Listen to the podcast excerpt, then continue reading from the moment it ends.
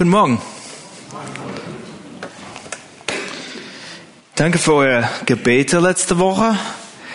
Ähm, die Zeit in Österreich auf der Pastorenkonferenz war echt schön.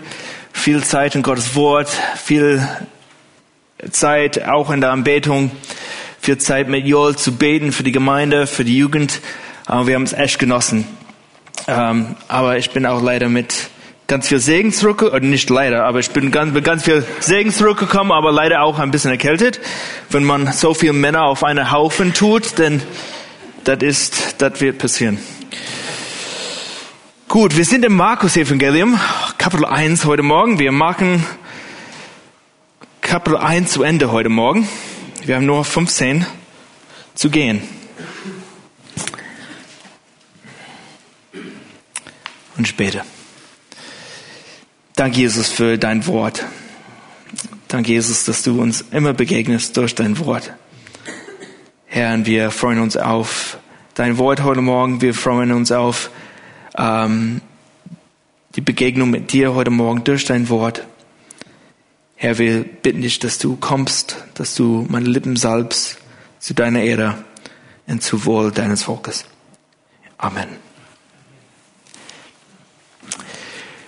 Wir haben alle lange Tage hinter uns gehabt, wo wir sehr müde waren, wo wir sehr einfach gerne ins Bett gegangen sind, wo wir gerne geschlafen haben. Und wir haben gesehen, dass Jesus einen sehr anstrengenden Tag hinter sich gehabt hat. Er hat in den Synagoge morgens gelehrt, einer besessene Mann befreit. Er hat die Schwiegermutter von äh, Petrus geheilt und hat auch viele andere abends auch geheilt nach der Sabbat. Und du kannst dich gut vorstellen, wenn Jesus sagt, okay, ich brauche jetzt acht Stunden Schlaf, bevor ich nochmal loslege. Jesus aber in allem ist unser Vorläufer. Er war mit Gottes Geist erfüllt. Er war völlig dem Vater unterstellt, um den Dienst zu tun, zu dem er ihn berufen hatte. Und wir sehen diese Abhängigkeit hier in unserem ersten Vers heute Morgen. Und ich lese ab Vers 35. Und am Morgen, als er es noch sehr dunkel war, stand er auf, ging hinaus an einen einsamen Ort und betete dort. Und es folgten ihm Simon und die, die bei ihm waren. Und als sie ihn gefunden hatten, sprachen sie zu ihm, jedermann sucht dich. Und er spricht zu ihnen, lasst uns in die umliegenden Orte gehen, damit ich auch dort verkündige. Denn dazu bin ich gekommen und er verkündete in ihren Synagogen in ganz Galiläa und trieb die Dämonen aus. Wir sehen hier, dass Jesus sehr früh am Morgen aufwacht und einen einsamen Ort geht, um zu beten. Er hat keine volle acht Stunden Schlaf bekommen. Er ist bestimmt so vier, fünf Uhr morgens aufgewacht und hat die Stadt verlassen. Da in der Gegend gibt's Berge, gibt's Wiesen und er ist dahin gegangen unter den Sternen und hat Zeit mit seinem Vater verbracht. Und das Gebet war für Jesus die Quelle der Gemeinschaft mit Gott, dem Vater. Es war die Quelle, zu der Jesus nach einem langen Tag des Dienstes ging, um Kraft und auch Orientierung zu finden. Und diese innige Gemeinschaft mit dem Vater ist eine Gemeinschaft, die Jesus innerhalb der Dreieinigkeit immer hat, hatte und genoss. Und diese Gemeinschaft mit dem Vater dauerte an und war auch noch notwendig, nachdem Jesus Fleisch angenommen hatte. Und ich finde den Gedanken, Gebet und Gemeinschaft zu verbinden, sehr hilfreich. Viele Menschen denken beim Gebet nur daran, dass wir mit Gott um etwas bitten. Wir nennen das Fürbitte. Aber Gebet ist auch viel mehr als nur Fürbitte. Gebet ist auch Dank, wo wir Gott sagen, hey, danke, dass du das und das in meinem Leben getan hast. Danke für meine Arbeitsstelle. Danke für mein Haus. Danke, Herr, für meine Familie. Aber Gebet kann auch sein, indem wir warten. Wir warten einfach auf Gottes Stimme. Wenn ich einem Freund begegne, beim Kaffee trinke, ich erwarte nicht, dass ich nur die ganze Zeit rede.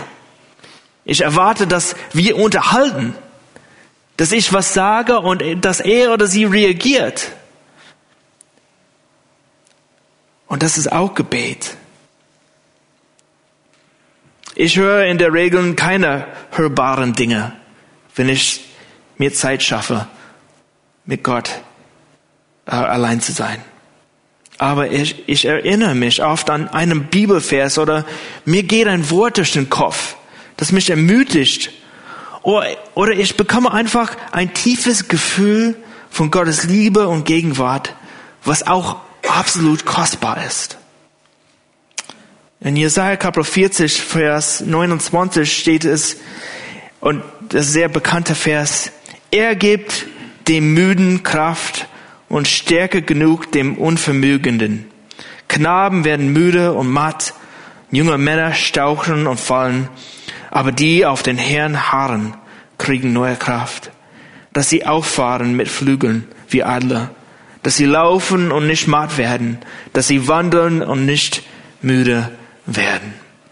Und genau das kann in unserer Gebetszeit passieren. Wenn wir auf Gott warten, wenn wir auf Gott harren, dann kann uns er uns ermutigen. Er kann uns stärken. Er kann uns ein Wort geben für diesen Moment in unserem Leben. David Gusick sagte in seinem Kommentar, Jesus brauchte nicht zu beten, weil er schwach war. Viele behaupten sowas, oder? Du betest, weil du schwach bist. Sondern weil er stark war.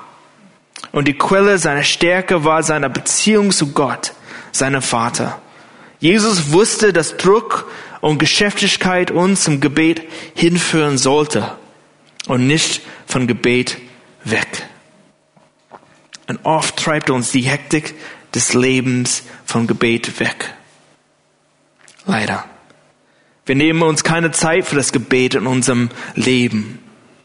Das Gebet ist eine Disziplin, der Gemeinschaft. Es ist nicht immer leicht, aber es ist notwendig für die Stärke im christlichen Leben. Es ist notwendig, wenn wir unsere Kraft erneuern wollen. Bist du heute Morgen müde? Bist du geistlich müde? Körperlich müde? Dann kann Gebet uns stärken. Was meine ich mit einer Disziplin der Gemeinschaft? Das ist schon ein theologischer, komischer Pastorbegriff. Jesus nahm sich Zeit zum Beten, um Gemeinschaft mit seinem Vater zu haben. Das meine ich damit. Jesus nahm sich Zeit zum Beten, um Gemeinschaft mit seinem Vater zu haben. Und wir haben nur 24 Stunden am Tag. Aber wenn wir etwas wichtig ist, wenn es lebensnotwendig ist, werde ich mir innerhalb dieser 24 Stunden Zeit dafür nehmen. Ich nehme mir Zeit zum Essen. Denn ich weiß, es gibt ein gutes englisches Wort dafür, es heißt hangry, Hunger und wutend zusammengetan. Ich werde komisch. Meine Frau merkt das. Andrew, isst was, bitte. Es wird unsere Ehe besser tun jetzt. So, ich nehme Zeit zu essen. Wenn ich nicht schlafe, werde ich auch komisch. Ich kann nicht denken. Ich nehme mir Zeit auch zum Schlafen. Denn ich weiß, wenn ich nicht schlafe, dann kann ich nicht funktionieren. Wenn ich eine gesunde Ehe oder irgendeine Art von Beziehung führen will, muss ich mir Zeit für die Gemeinschaft mit dieser Person nehmen. Innerhalb dieser 24 Stunden die jeder von uns am Tag haben. Und deshalb ist das Gebet ein Disziplin der Gemeinschaft mit Gott. Dazu müssen wir aber einen Raum in unserem Leben schaffen. Merkt ihr, dass Jesus dafür früh aufstehen und einem einsamen Ort gehen musste?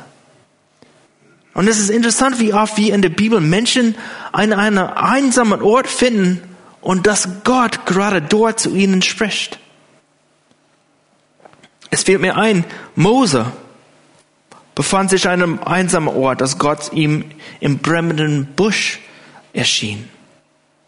Hagar wurde an einer Wasserquelle in der Wüste gefunden, wo sie Gott den Gott nennt, der sieht.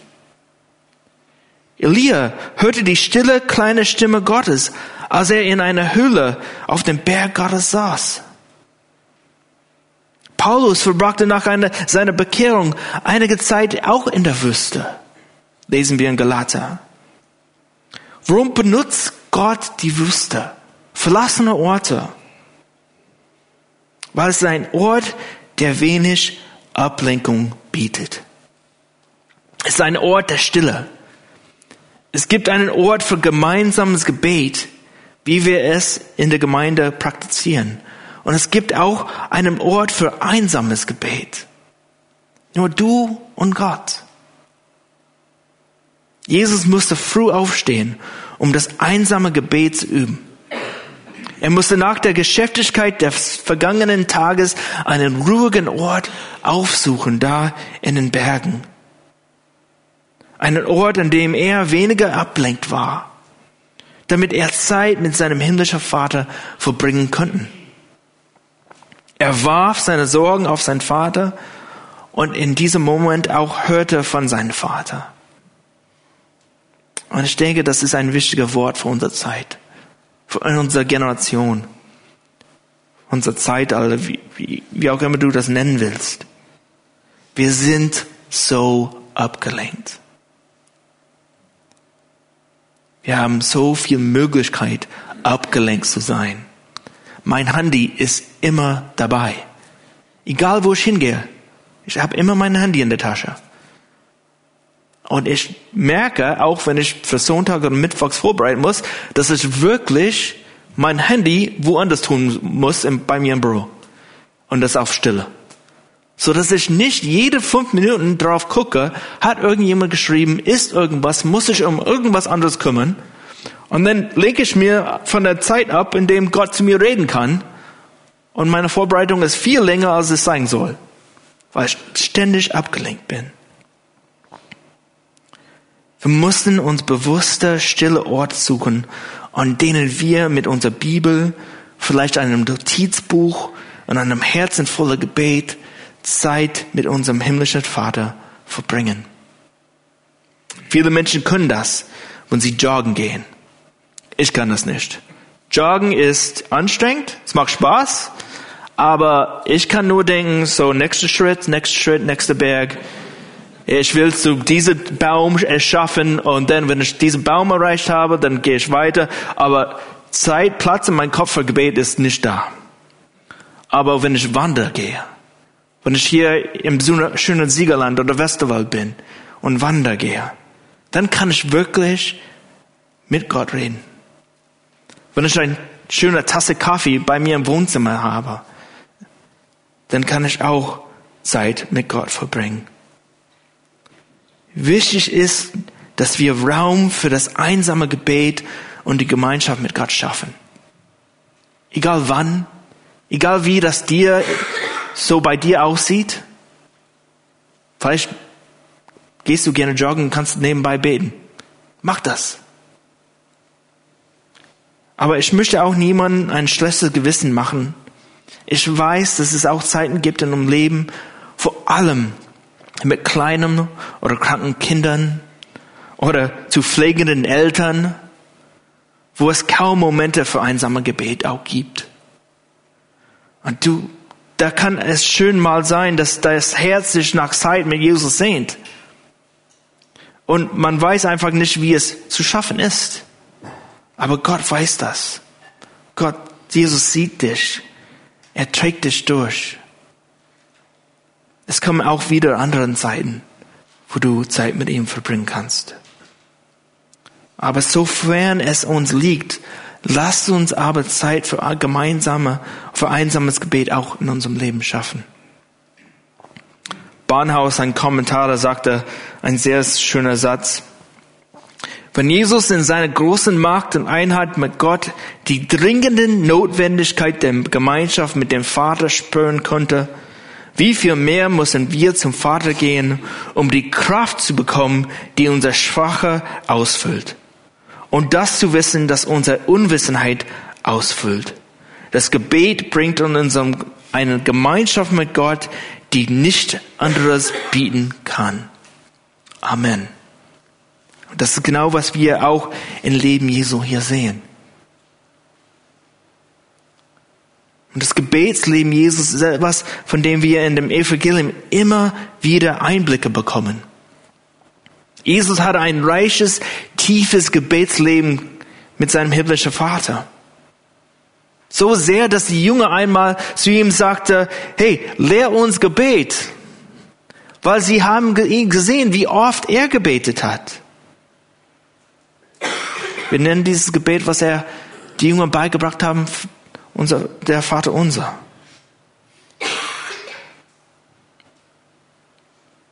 Ein großartiges Beispiel für ein Gebet Jesu, wenn du wirklich ein ausführlicher Gebet Jesus sehen möchte und studieren möchte in dieser Woche, ist in Johannes Kapitel 17.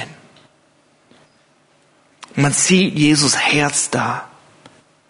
Man sieht, dass Jesus für sich selbst betet, dass er für seine zwölf Jünger betet und dass er für uns heute auch betet. Man sieht wirklich Jesus Herz da in diesem Gebet in Johannes Kapitel 17. Und ich, wir haben keine Zeit dafür, aber ich würde euch ermutigen, diese Woche dieses Gebet in Johannes Kapitel 17 zu lesen und das euch ermutigen zu lassen über Gebet. Und interessanterweise lesen wir, dass die Jünger Jesus suchen, während Jesus betet und die Gemeinschaft mit dem Vater hier genießt. Und aus dem Griechischen geht klar hervor, dass es sich nicht um eine entspannte Suche nach Jesu handelt, sondern eine Jagd auf Jesu. Jesu war weg, er war am Beten und seine Junge war so, wo ist er? Wir müssen ihn suchen. Für Petrus war das total wichtig, weil seine Schwiegermutter wurde geheilt.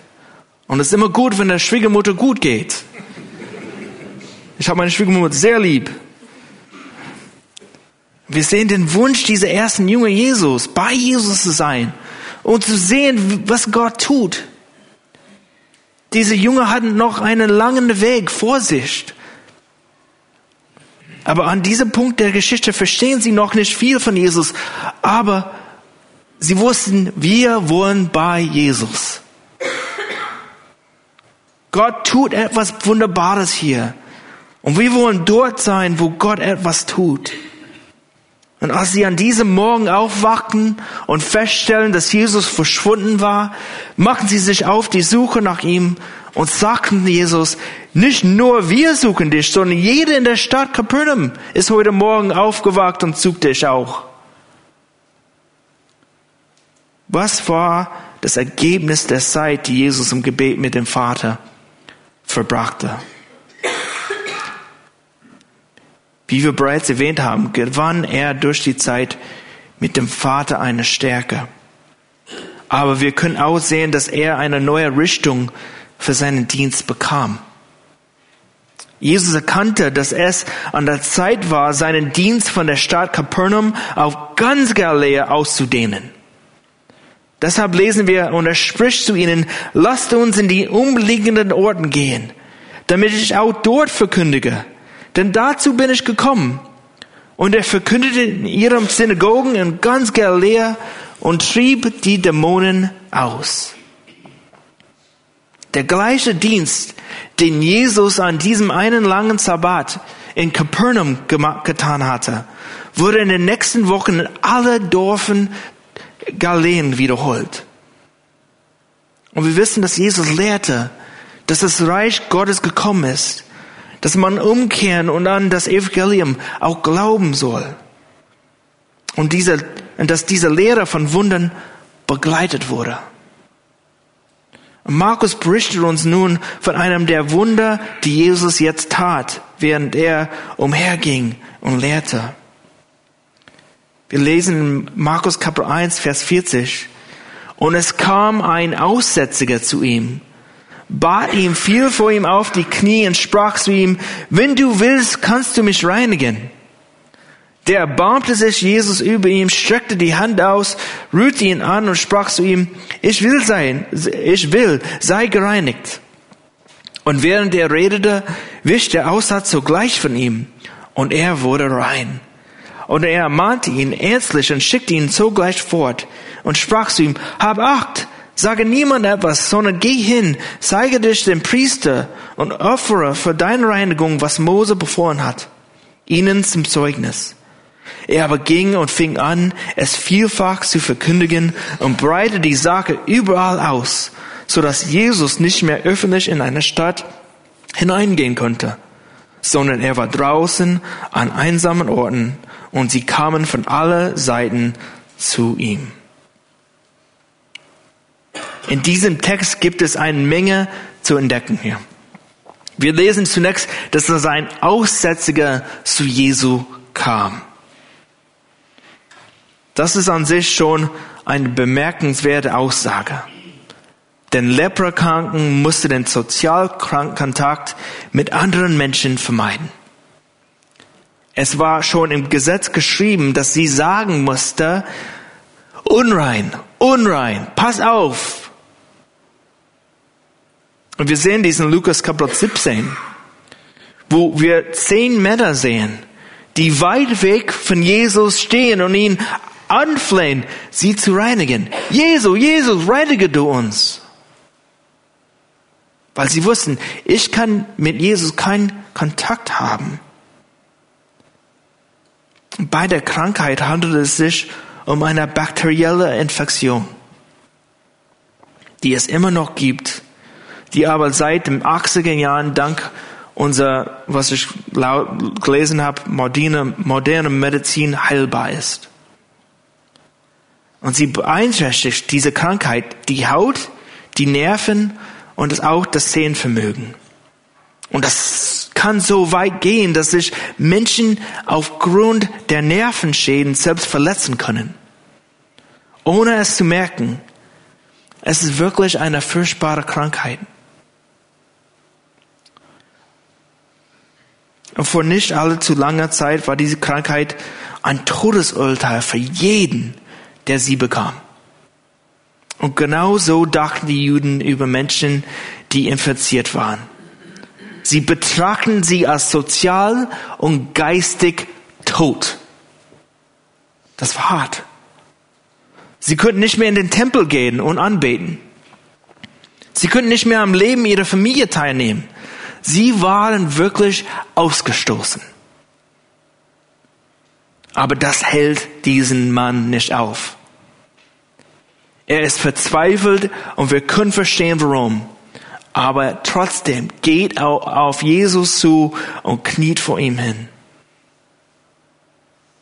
Wir wissen von keinem früheren Fall, in dem ein Mann von Jesus von seinem Aussatz gereinigt wurde. Dieser Mann, der demütig auf seinen Knien auf Jesus zuging, zeigt also seine Demut und auch seinen Glauben, dass Jesus ihn heilen könnte. Wie hat Jesus reagiert? Hey, pff, zwei Meter Abstand. Nee, er erbarmte sich über den Mann. Das Wort Erbarmen bedeutet nicht nur Schmerz beim Anblick von Leid, sondern auch den tiefen Wunsch, das Leid des Betroffenen zu lindern. Jesus guckte diesen Mann an mit Erbarmen. Jesus sah den sozialen und körperlichen Tribut, den diese Krankheit von diesem Mann gefordert hatte. Und er war davon berührt. Er distanziert sich nicht von ihm, sondern er ließ zu, dass sie ihn bewegten. Also berührte er ihn. Jesus war bereit zu tun, was sonst niemand zu tun bereit war. Jesus hat sich nicht verunreinigt, indem er ihn berührte, sondern er hat das, was er berührte, heilig gemacht. Und sobald Jesus den Mann berührte, wurde er geheilt und war wieder Teil der Gesellschaft. Er war geistlich, gesellschaftlich und körperlich gereinigt. Und das ist, was wir in Vers 42 lesen. Wie lange ist es wohl schon her, dass dieser Mann eine menschliche Berührung gespürt hat? Wahrscheinlich schon eine Weile.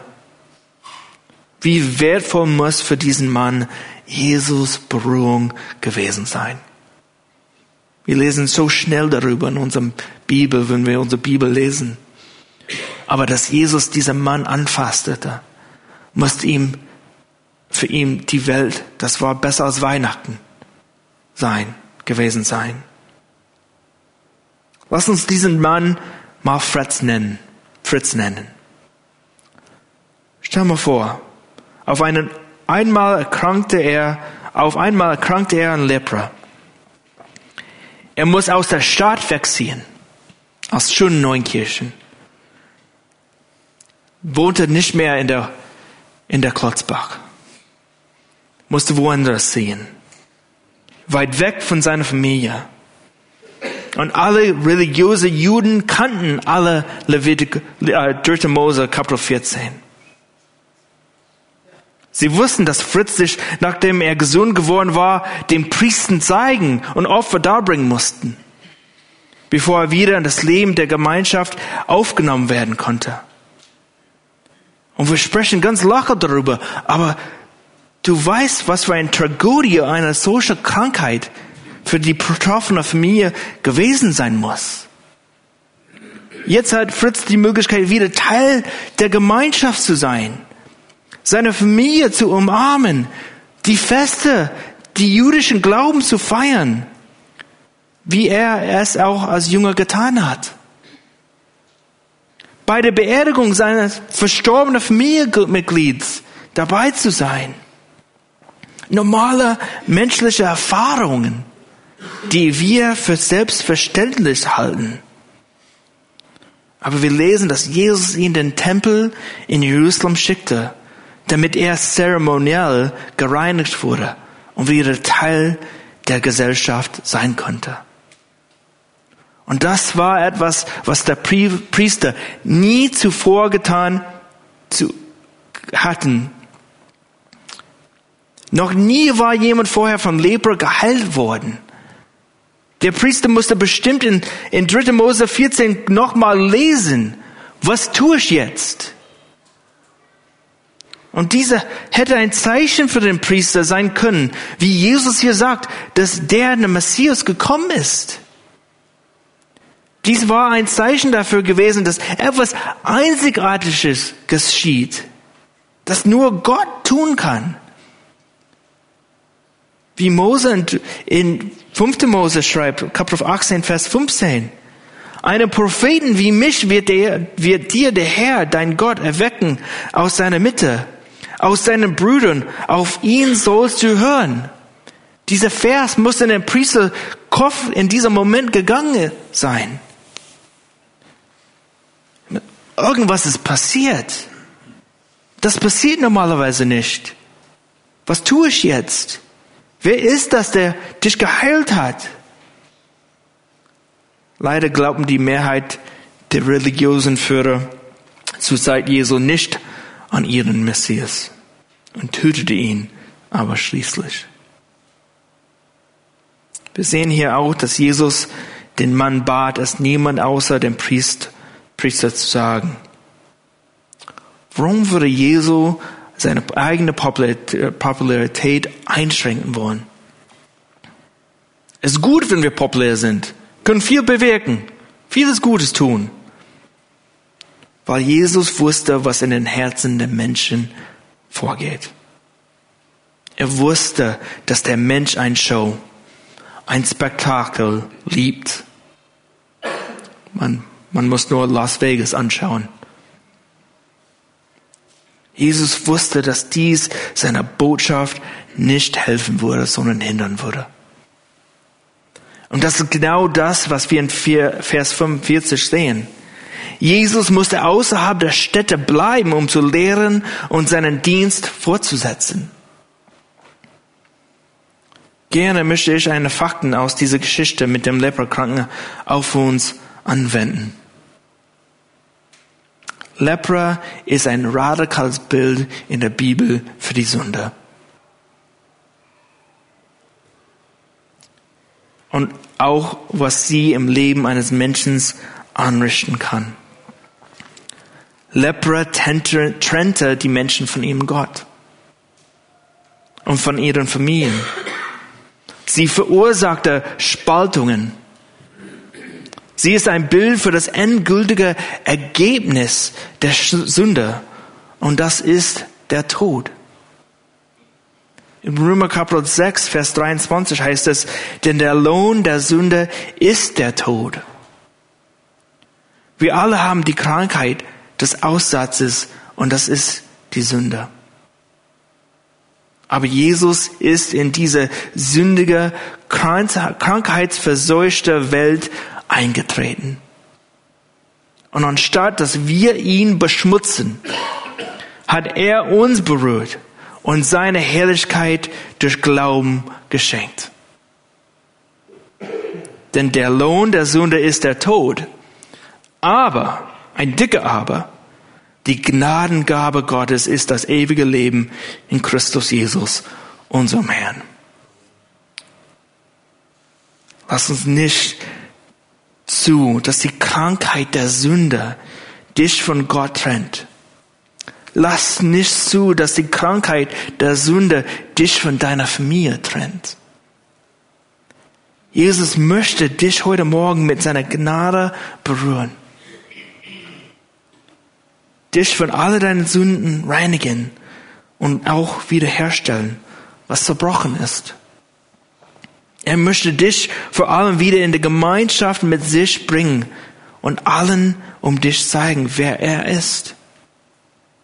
Wie er die Priester da in Jerusalem durch diesen Mann auch zeigen wollte.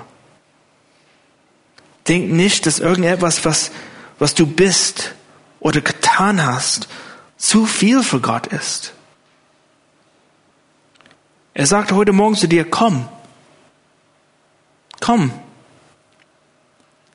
Du musst nicht fernbleiben und sagen, unrein, unrein. Du, du darfst auf Jesus zugehen. Du darfst mit ihm reden. Du darfst ihm deine Sünde geben. Er lädt die Geretten ein, die sich abmühen und die Sünde, die seine Berührung zum ersten Mal brauchen. Er will uns berühren heute Morgen. Er will uns reinmachen von unserer Sünde. Er will wieder alles in Ordnung bringen, was wir, wo wir missgebaut haben. Dieser Prozess ist auch manchmal ein Prozess. Aber Gott möchte in diesem Prozess sein. Du musst nicht fern von ihm halten. Du darfst ihm das geben. Lass uns aufstehen und beten.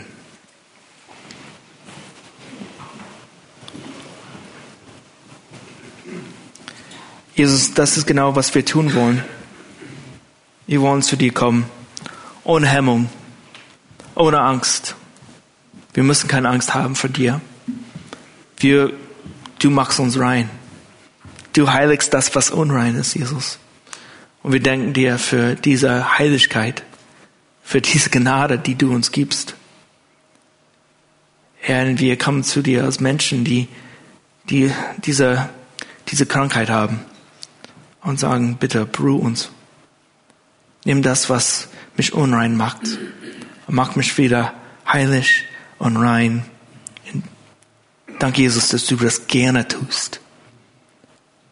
Danke, Herr, für deine Liebe, deine Gute zu uns. Wir haben dich lieb, Jesus. Dein Name. Amen.